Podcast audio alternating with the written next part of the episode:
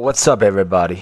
这里是法要去管他，我是你的主持人 Storm 徐徐风暴。今天是二零一九年九月十号，非常好记的一个日子，因为今天是 International Teachers Day 国际教师节，用法语就是哎 Vive la vie, vive national teachers day。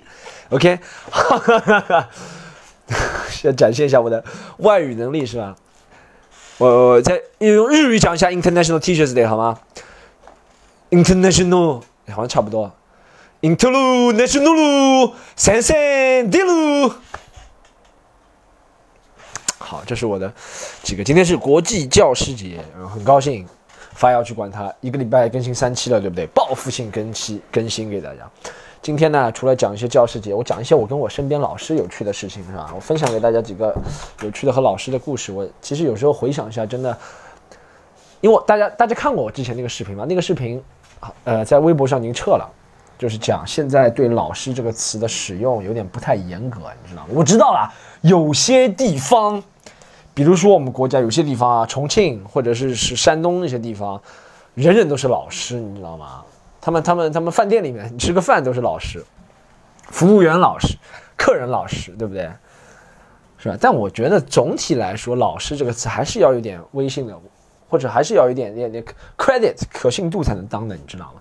就像我以前小时候，以前真的以前小时候没那么多，现在好像，哎，但除了重庆和山东之外，其他地方能不能说话正常一点？像上海啊或者什么地方也是见到人。就是老师，老师，老师，你知道吗？就变成一个，变成一个，变成一个敷衍的一个词了，对不对？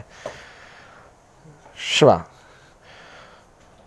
就是以前你会感觉哇，你是一名人民教师，你是一个老师啊，你不管不管你是不是呃有编制或者没编制，或者是课外补习的，你都是个老师，你教人的，你知道？现在是只要这个人年纪比年纪比你小或者怎么样，你只要是你知道啊，老师这个词就先变很敷衍，就变喂。哎哎，就一样，对不对？所以我们还是要唤起对老师的尊重啊，好吗？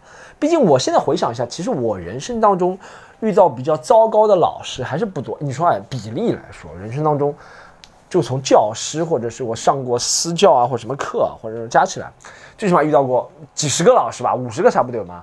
可能人品真的不怎么样的，也最多一两个，没有大家说的那么夸张。那总体来说，百分之九十以上都是好的。那证明这个行业还是行的，是吧？那这是我小时候的经历，不可知道现在是不是由于什么利益熏心，怎么样怎么样，我们会不会有变啊？但我觉得，好，我准备分享两个，在这之前呢，那个分享呃，大家可以关注我了，是吧？呃，Storm 徐徐风暴，呃，在那个微博，然后很多各大网站了都有，然后各个平台 Storm 徐徐风暴，好吧，大家可以去关注一下，然后大家可以。看我演出哦，广州、深圳，抱歉已经卖完了，所以大家如果中秋节哦不对，是广州好像加了一个下午场，所以大家如果想看广州的、深圳的朋友，如果想看广州，广州没有买到的朋友可以去广州下午场，好吧，在我微博上有售票，是牵手失败这个专场，牵手失败这个专场，我现在已经真的练到可以去，想去不是可以去了，我也不知道自己有没有资格，但我就算 Netflix 不收我，我想自己花钱录下来，然后我不知道我如果花钱录下来的话，有多少人要听这个专场是吧？如果录成。音频的品质，或者视频，视频，我觉得视频还是花钱看的人会不多，你知道，音频的话可能会多一点。音频，比如说六十分钟专场，剪切成五分钟、十二个五分钟的小段，然后打包卖，就像卖正版歌曲一样，打包卖，可能卖个十块钱。我不知道周杰伦一张电子专辑多少钱，或者或者说是是王嘉尔一张电子专辑多少钱？我比他们卖的再贵一点，因为我 因为我里面一小时没有重复，他们都在重复说话，对不对？不知道有多少人会买，但我这想法，先有失败，好吧？广州、深圳再演一下，好吧？本周末，提前祝大家中秋节快乐。然后呢，啊，还有一个好消息就是，我要上啊，Comedy Central 喜剧中心，对，就是做南方公园，做黑人兄弟，做很多很多大家知道的喜剧节目，Daily Show、Trevor Noah 都是他们做的，好吧？以前囧叔都他们做那个那个那个电电视台，他们做了一个什么 Young Comedian 年轻喜剧人专场。让我过去录录录这个节目，然后就是，这是我真的是等了这么多年，终于等到一个这个机会，你知道吗？虽然国内的电视台主流的喜剧电视台还没有还没有，虽然就是主流的国内的那些大的那些节目没有对我认可，对不对？都是大家看过几个首轮被淘汰，或者人家不让我进行录制。但是呢，大家家家都有本难念的经，各方都有各方的困难，大家不需要我呢，我也能理解。但是呢，终于还是有一个国际上比较知名的平台，或者比较得到认可的一个平台，啊，对我进行对我进行这个邀约吧，对不对？然后他们。呃，给了开出了不错条件去录这个节目啊，机票、住宿再加录制费啊，什么都有了。然后还会进行帮我宣传啊，我觉得还不错。通过 Comedy Central 这个平台平台，然后我和他们说，我说我很我也很红的，我在中国有很多粉丝的，就把充分把那个豁胖上海话叫吹牛这个是吧？本领展现出去。我说我能帮你们，我能帮你们 Comedy Central 在中国打开市场。要找我，他们就真的相信了，好吧？我我昨天也说了，我说我录这个，我人生当中啊，对喜剧其实真的是七年前开始做的时候，到现在有一点点点，一点一点，一点一点有目标吧。做的时候大家都有目标，我一开始真的是目标就是想能够能够能够有人，呃，我演出演完之后有人能给我钱，不管多少，那个时候是要十块、二十块、三十块、三万、三千万。对不对？只要是钱，我就可以说明有人会对我的 work、你的工作、你的成品、成果进行认可。金钱是很好的一种认可，你知道吗？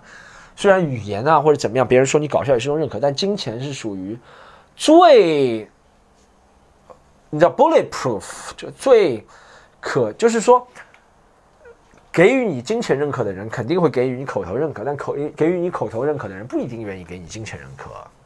对不对？因为这是我们最珍惜的东西，没办法商品化社会。所以我当时第一个梦想，就是想我能够讲 stand comedy 单口喜剧，有一天能讲到别人给我钱。哎，可能过了一年时间就发生了。然后我想，什么时候我还能开自己的专场，中英文都可以。哎，过了又过两年，第三年我已经发生了，中英文专场都开了。虽然那个时候不是很成熟，大家如果听以前的，不要去管家听过我讲的这些历程，也不不呃赘述了，好吧？然后。后面想到，哎，什么时候我能到国外去？然后我当时从澳大利亚留学回来，我当时最想就是去澳大利亚巡回演出。后面发生，不仅去了澳大利亚巡回，去了四五年了澳大利亚巡回演出，还去了英国、美国都去了，然后马来西亚最近也去了，还有很多地方，对不对？都去了。啊，后面想什么时候能上那种主流媒体？当时因为国内也没有那些节目，然后国外知道了也知道，也只知道 Comedy Central HBO，对不？当时想什么时候能上 Comedy Central HBO？哎，现在终于发生了。那我现在最后的一个终极梦想要完成的终，我觉得真的是我不是在宣扬正能量，但真的你的上限，一个人的上限，真的是你的梦想有多大，再往下一点点就是你真实的上限。真的，如果你只能，比如说你踢球的人是吧？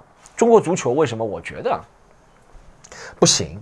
就中国足球每个人的梦想都是我要带领中国足球冲出亚洲，走向世界。对你的梦想上限就是这一点的话。你实际情况肯定会比梦想稍微矮一点，对不对？屋子屋顶就盖这么高，你可能所以说只能在亚洲十二强混混，因为你的梦想就是冲出亚洲走向世界。所以我觉得以后做梦首先要做大，做梦不怕大。现在就像马云一样，做梦不怕大，就怕实现不了，对不对？做梦就要做大。以后不管中国篮球、足球，小时候就教育他们，梦想是梦想就是夺取世界冠军、世界杯冠军，真的梦想就是拿去世。像大空翼啊，梦想就拿去世界杯冠军，然后拿了一个。好像是巴塞罗那，哦，带领日本进了决赛或者怎么样，对不对？全国冠军，你想，哎，大家这一切都是可以在体育，不管在体育娱乐行业都是可以证明的，真的是啊，是吧？你说周杰伦他的梦想是要成为肖邦，哎，然后他成为华语天王，虽然没有成为肖邦这样的人，就对在世界范围内有影响力的，以传奇性人物，但已经成为在华语乐坛有传奇性的人物，对不对？你梦想有多大？那梦想有多大，你的世界就会比梦想小一点，这才是一个真理，我悟出来的一个真理。是吧？你说，你看啊，樱木花道他的梦想是全国称霸，后面十六强全国大奖赛十六强，但已经不错了。如果他的梦想梦樱木花道的梦想就不是全国称霸的，他的梦想就带领湘北走出神奈川县，他可能神奈川县就走不走不出去。仙道就是因为这样，神奈川县走不出去，对不对？我觉得梦想这个东西是很是是是人，你如果时刻有这个梦想，你就会往这个地方。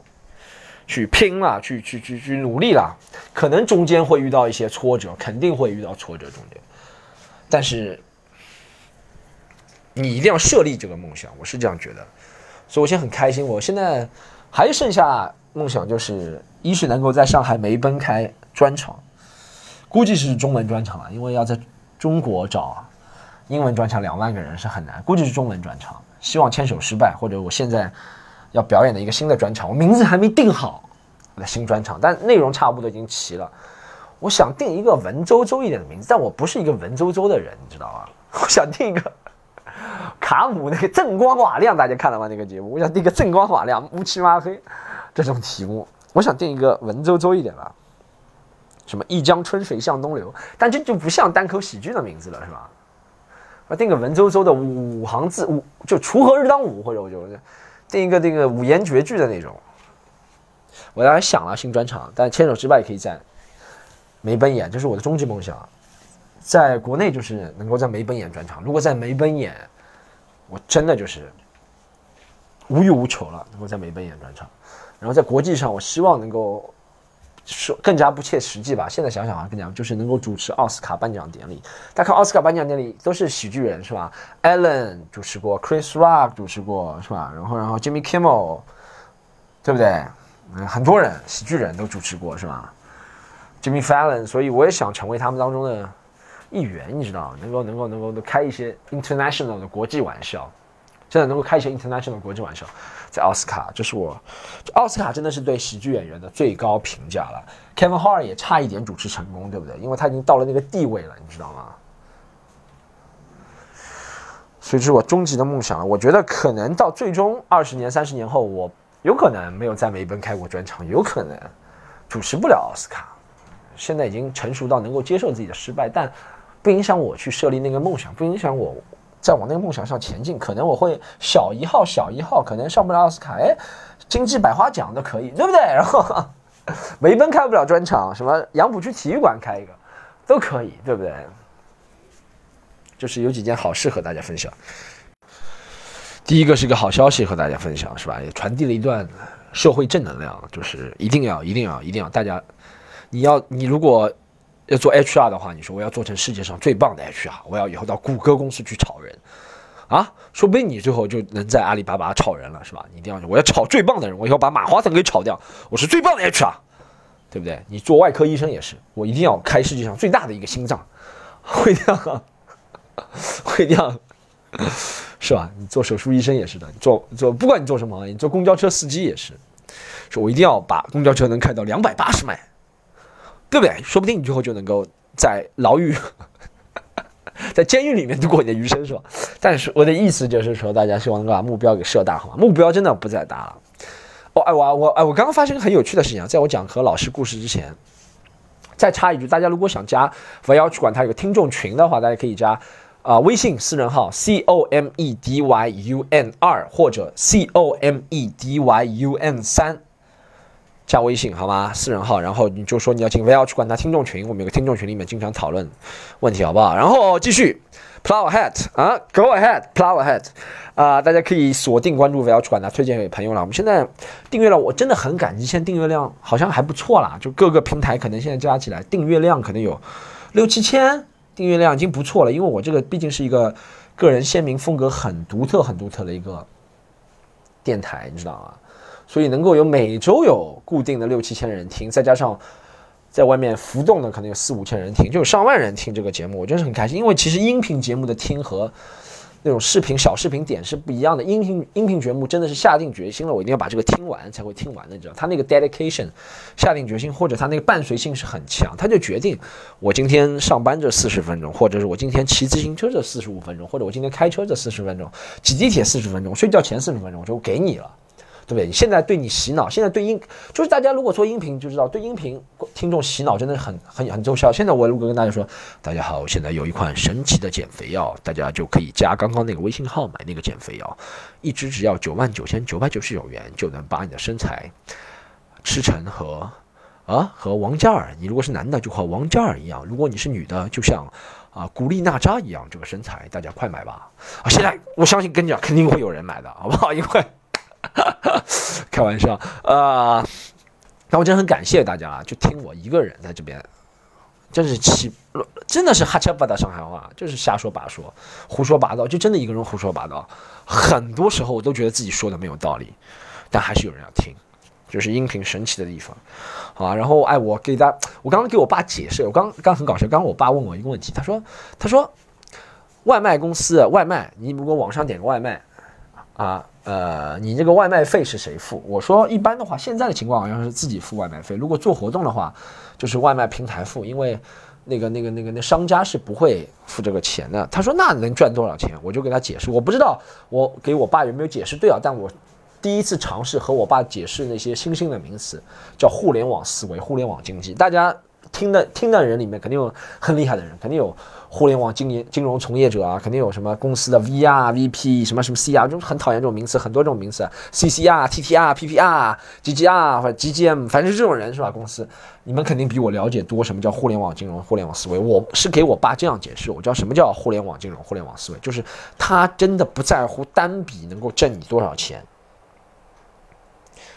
他真的不在乎，你知道吗？单笔挣你几块钱或者怎么样，他真的不在乎，所以他有可能会，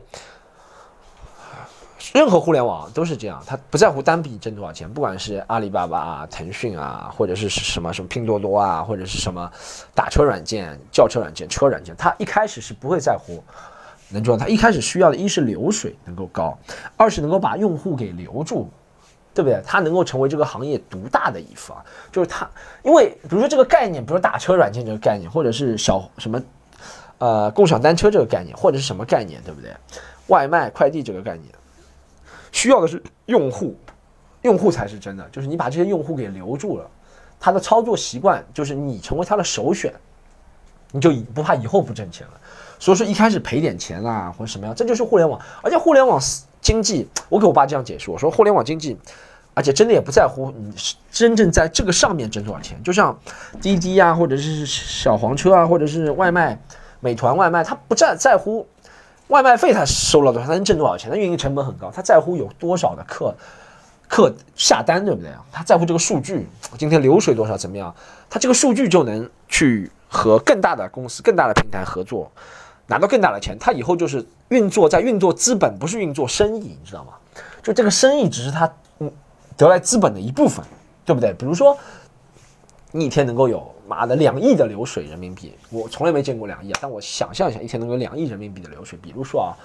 然后你这两亿人民币就可以去操作很多方法，能够把两亿人民币挣钱挣了很多，比你送一单单外卖快多了多了多了，对不对？所以说你这个外卖赔一点，运营成本高一点是无所谓，但只要有保证着流水在上升，是吧？我是像我爸这样解释的，互联网思维就是这样，他后面可以用很多办法，比如融资啊，或者上市啊，或者什么什么什么办法。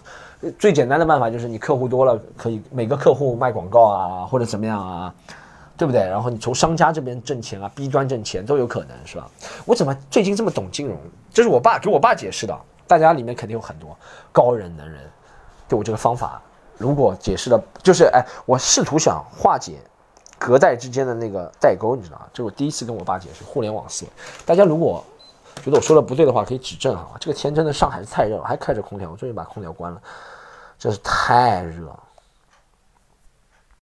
Another one，下一件事就是给大家聊聊，哎，给大家聊聊这个教师节哈。我讲两个温馨的教师的故事。我哎，我这辈子印象最深的几个老师，让我想一下，印象最深的，印象最深。我先说两个老师吧，一个小学和一个初中印象深的老师。高中，因为我真的高中，我高中三年有两年在活在自己的世界里，你知道吗？有两年都 在就是在网游和篮球的世界里。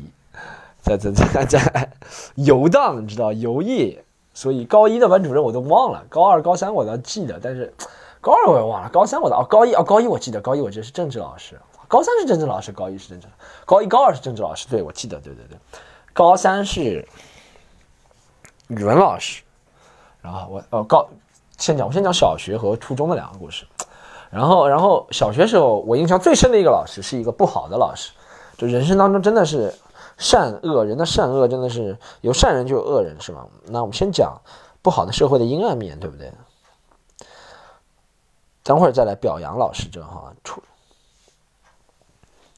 初中时候碰到的老师，呃，高中呃小学时候嘛，讲到哪里？小学时候，小学四年级那个老师，我今天还记得，他叫薛梅花啊，不能暴露全名了。我知道他现不知道他现在还在不在这个世界上，因为你想，我小学是二十年前了，对不对？二十多年前。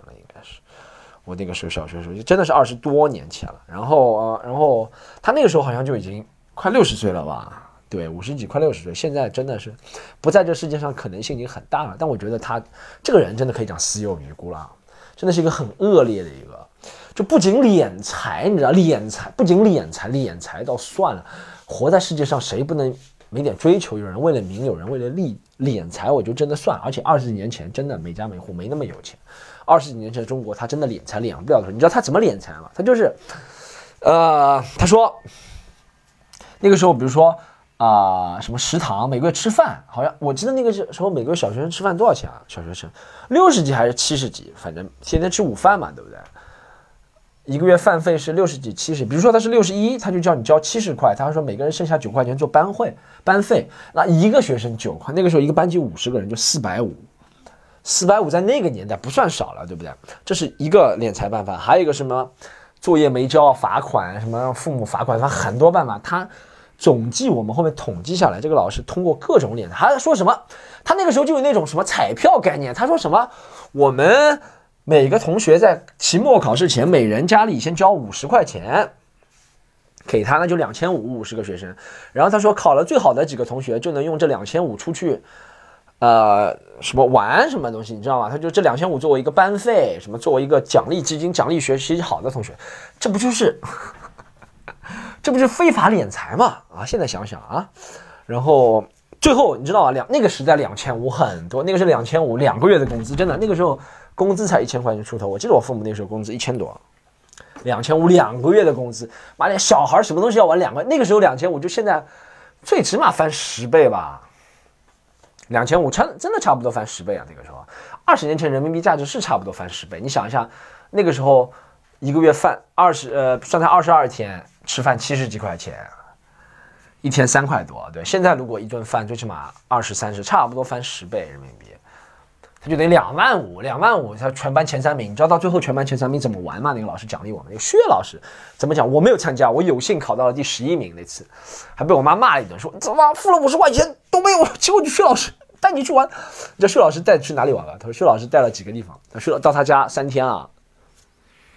哎，其实那个薛老师就跟现在，我发现老年人真的一直都没变。他那时候五十几岁，就和现在那些五六十岁、六七十岁跳广场舞。阿姨的那些、那些、那些措辞啊，或者那些谈吐是差不多的，你知道吗？然后，那么全班前三名到他怎么玩？就是去他家那时候在浦东，那个时候浦东那个浦西人，我们杨浦区去浦东就算去玩了，你知道然后在他家浦东，在他家住了三天，然后住了三天就天天写作业，你知道吗？就到家去玩。呃，最后一天实在他发现好像不大好意思在他家三天，然后就花这么多钱，然后带他们去杨浦公园，那个时候做了一下什么，做了一下。做了一下，那个时候什么金融滑梯、什么轨道车、roller coast 都没有那种转一百八十、三百六十度那种，你知道吗？过山车都是很平的那种过山车。做了一个什么这种过山车，做了一个什么老鼠什么东西，就是二十年前。好了，他就说这就是你们的暑假奖励，能够花了两千五三个人，我估计三个人成本可能花了一百左右。那个时候。就被他敛财，他敛了这么多财，这个老师，这是敛财，敛财是他一方面糟糕的地方，他会想尽各种办法向你家长暗示，你知道，他你这学子学孩子学，他说你这个孩子学习不行，长大啊怎么办？长大成不了国家栋梁。你看薛老师，我现在都上康美 Central，还成不了国家栋梁，对吧？然后，而且四年级要预言国家栋梁，实在是有点为之尚早，而且他就是根据一科或单科的成绩或者怎么样，他说好像那个时候唐诗古。什么古诗、唐词、唐诗宋词背不出，但是也没唐诗宋词，好像就什么鲁迅的文章啊、冰心八经文章背不出，他就说你这个孩子将来啊废了，你这个孩子废了，你这个孩子真的废了啊！冰冻三尺，非一日之寒啊！我妈就相信他了，你知道吗？啊，然后就被他敛了很多财，我真的觉得敛财的算他最可恶、最可恶，这个薛老师最最可恶的事情。这段就是绝妙的史绝密的史料了，要用代号跟大家讲，他就他会那个时候他会练 FL 级的，你知道吗？那个老师真的是会练一个练 FL 级的人，就很可怕。后面我们才知道 FL 级的可怕，对不对？那个时候好像没有宣布 FL 级的可怕，但那个时候他已经跟我们说了，他说他的师傅谁谁谁非常厉害啊，他天天在上课的时候打坐，你知道吗？就上课时候会打坐，这个老师就真的是邪教教主。还带领学生一起念，一起练。他说还有说什么考得好的前三名，啊，到我家去玩；最后三名要跟我的老师李老师啊一起练 FL 级啊。上课啊，真的考试之前，考试之前我其他班级都在准备考试内容，我们班级就在站起来练，你知道就左边一个，就像左边画一条彩虹，右边一个什么一条龙的。那我们班级四年级在做这个事情，真的那个老师非常可恶，几那个时候这么小的学生啊。就用这种东西毒毒害，他叫你练这个是吧？FL 级是吧？还有妈的，叫你敛财啊！后面我才想连到联系到一起啊，确实，确实这样子是联系在一起的，你知道吗？这个老师就不谈了，好吧？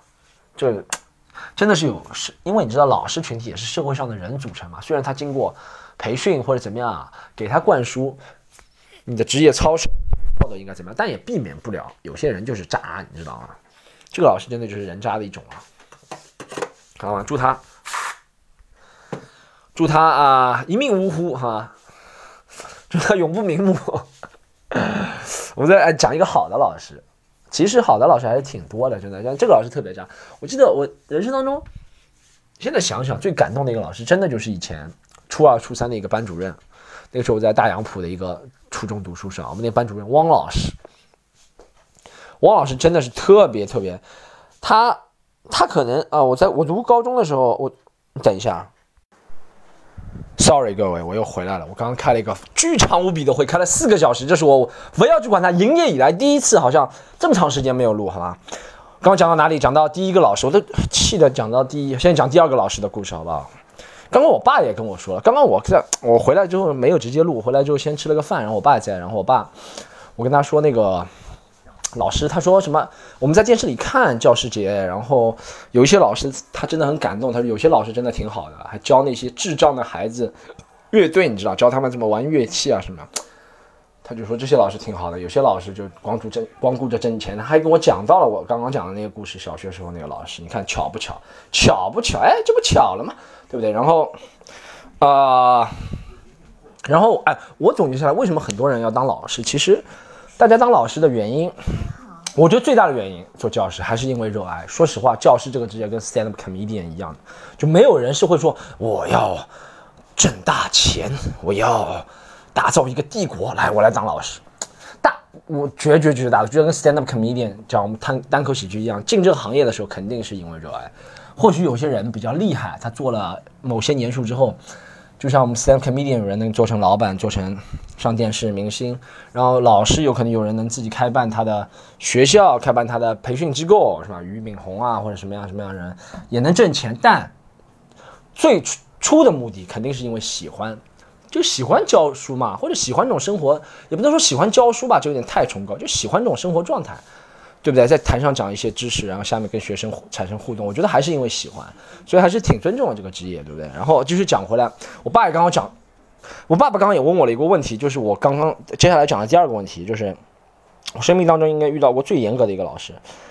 然后我爸爸问，我爸刚问我一个很沉很沉重，爸刚问我，他说他他问那个老师死了吗？确实是死，那老师很，那老师我是确信死的，不像四年级那个老师，我是希望他死了，我不知道他有没有死。但是现在我讲的这个初三的班主任是真的死了，而且他死的挺早的，他十年前差不多就挂了。十年前他差不多，我初三的时候多少年啊？我初三的时候十七八年前差不多。对，他十年前就死了，就是他出他教我们的时候才五十七岁，他到六十四岁好像就死了。这个老头真的是一辈子经历过太多，他文化大革命。是吧？也经历过，然后被人整，什么都经历过，啊！最后教书教了一辈子，他真的教书教了一辈子，而且就在我们这个破学校里面，真的我们这个破学校里面，我们这个破，上海是最破的几个初中了啊！你知道杨浦区破的学校都怎么命名吗？我不告诉你我们学校是什么，但其他学校，比如说二十五中学叫大二十五，什么辽阳中学大辽阳，杨浦区都这样命名的，破的学校都加个大，我们学校也是前面加了个大字，好吧？然后啊，这个老师就很有特点，我我能记住他的最有特点的一句话就是，他发明了一个惩罚方式，叫做普通话我先说一遍，叫竹笋烤肉，上上海话叫捉捉生烤肉。什么叫捉生烤肉呢？就是一种惩罚的方式，他就说。家长打孩子就像作声敲你一样，敲敲，上海话敲，上海话的敲就是打的意思，你看，敲侬打你。他发明了一种惩罚的方式，叫作声敲你，轻松悄悄作声敲你，就是说今天晚上回去打你的孩子。他非常鼓励家长打孩子，他自己也会打，他真的是特别牛。他有一种打孩子的方式，但我知道他那种打不是像虐童那个，他真的是恨铁不成钢，你知道吗？我们那个时候很调皮，初三的时候，初三时候多调皮啊，就是 说上课上到一半，老师前面什么前面物理老师不知道什么老师在上课上到一半，后面我们开始用那个矿泉水瓶开始踢球了，你知道吗？然后。上上到一半，化学老师也是，然后老师都受不了，然后我们开始用玻璃瓶、用那个塑料瓶开始踢球了，在班级里面，然后就被班主任从后窗看到，我们一度把后窗给封掉，你知道吗？有同学被被班主任从后窗看到，进来，他进来第一招，他最厉害一招就剃头，剃头神功，他就进来说啊，比如说他说这这狗子啊狗子，那你干我了？上课记得做啥啊？上课哪里有啊？上课怎么又调皮了？上课哪里有？是不是？踢球啊？啊，那过都听了嘛？结果他开始给你使用绝招，他的一个绝招叫做剃头神功，你知道吗？他就从你那个那个两个鬓角这里往上用大拇指往上搓，你知道叫剃头神功。那个时候真的是特别疼。那个时候我们才几岁啊？初三的孩子，他一个五十几岁老头，哦，他那个特别显老。他那个时候，他五十几岁，我爸现在六十几岁，我大我我都觉得我爸比他五十几岁年轻。他真的特别显老。而且有一只眼睛是瞎了的，你知道吗？就这种人真的是，他应该算是，我觉得，哎呀，你你说表彰了很表彰了很多人民教师啊，这个老师真的应该是个表彰的，你知道吗？真的是兢兢业业啊，兢兢业业、勤勤恳恳。他每次家访去你家都是，就为了哦，我真的是不说了。就虽然他的教育方式在这个年代是值得商榷的，你知道，他会用威胁或者什么样的一种方式来教育孩子，但他。真的，就让人感觉到他那个那种为你付出啊，或者为你怎么样的一种一种精神，你知道吗？老汪他就，哎，真的是。我再举两个例子，他这种老师敬业。有一次我们班级一个同学就狗子，就我一直出现在我段子里那个朋友狗子是真的。然后他被校外的小流氓要找他麻烦，人家已经几十个人围好了在门口要打他。他就告诉老王了，然后老王一个人就保护他出去啊！我靠，真的跟麻辣教师里面那种，啊，跟反町隆史一样的那种感觉，就保护他出去。然后老王，老王就骑着他那个二十八寸自行车载狗子回家，特别特别。这样，你像这样的人，真的一般一般都得不到什么好报，一般都是这样。也不是说他，他也肯定是身体不行嘛，死了，对不对？但你也知道啊，身体不行肯定跟这样操劳过度啊什么都有关系的。反正我就是想说，其实有些时候真的这么好的老师，没有机会去感谢他，而且我们那个时候真的很讨厌，不是讨厌他，就很害怕他，不会懂得感激的，你知道吗？毕业之后就觉得啊，其实并不是每个老师都能做到这样的，对不对，老王？还有什么事情？让我想一下。还有现在的，现在你如果能够不，哎呀，听到下水道的声音吗？不好意思，各位。在在下哇，在下水道旁边录音。哎，现在的你知道的老师怎么样才算敬业？你只要不迟到早退，真的就算敬业了，对不对？算敬业了。现在的人上班真的是，现在敬业的标准越来越低，是吧？敬业福越来敬业福越来越多，敬业的标准越来越低。但那个时候那个老师真的是，他会星期六把那种不好的学生拉过来罚写字，你知道罚抄语文，他就陪在你旁边，星期六。啊，我感觉他就算有加班工资也没多少钱吧？那个年代，他就真的一个人，他来他在改作办公室，你就六六个我们六个学习最差最捣乱的人是吧？然后就坐在他对面，先先站站两个小时，然后站完之后就开始罚抄语文，罚抄什么什么，然后怎么样怎么样？嗯，这样的人真的是不多了。你看跟前面那个老师对比，真的是显著的差距。所以我一直觉得。一个行业也不能说每个行业都是楷模，对吧？但也不能说某某个行业里面的人都能都要承受他的骂名，对不对？我觉得还是要区分个体，好不好？我觉得希望大家能够做到区分个体，好吧？今天这一集不要去管他，很用心，就讲到这里，好吧？下集啊，下集我们再说，下集可能没有录了那么快，但是下集内容会很精彩。感谢大家，我一定要挨到三十五分钟，就看上去好看一点，好吗？现在还有十七秒。十七秒呢，我就看，哎，怎么十七秒呢就 I don't know man，还有七，给大家最后表演一个表演一个法语，呃，老师身体健康好吧？法语。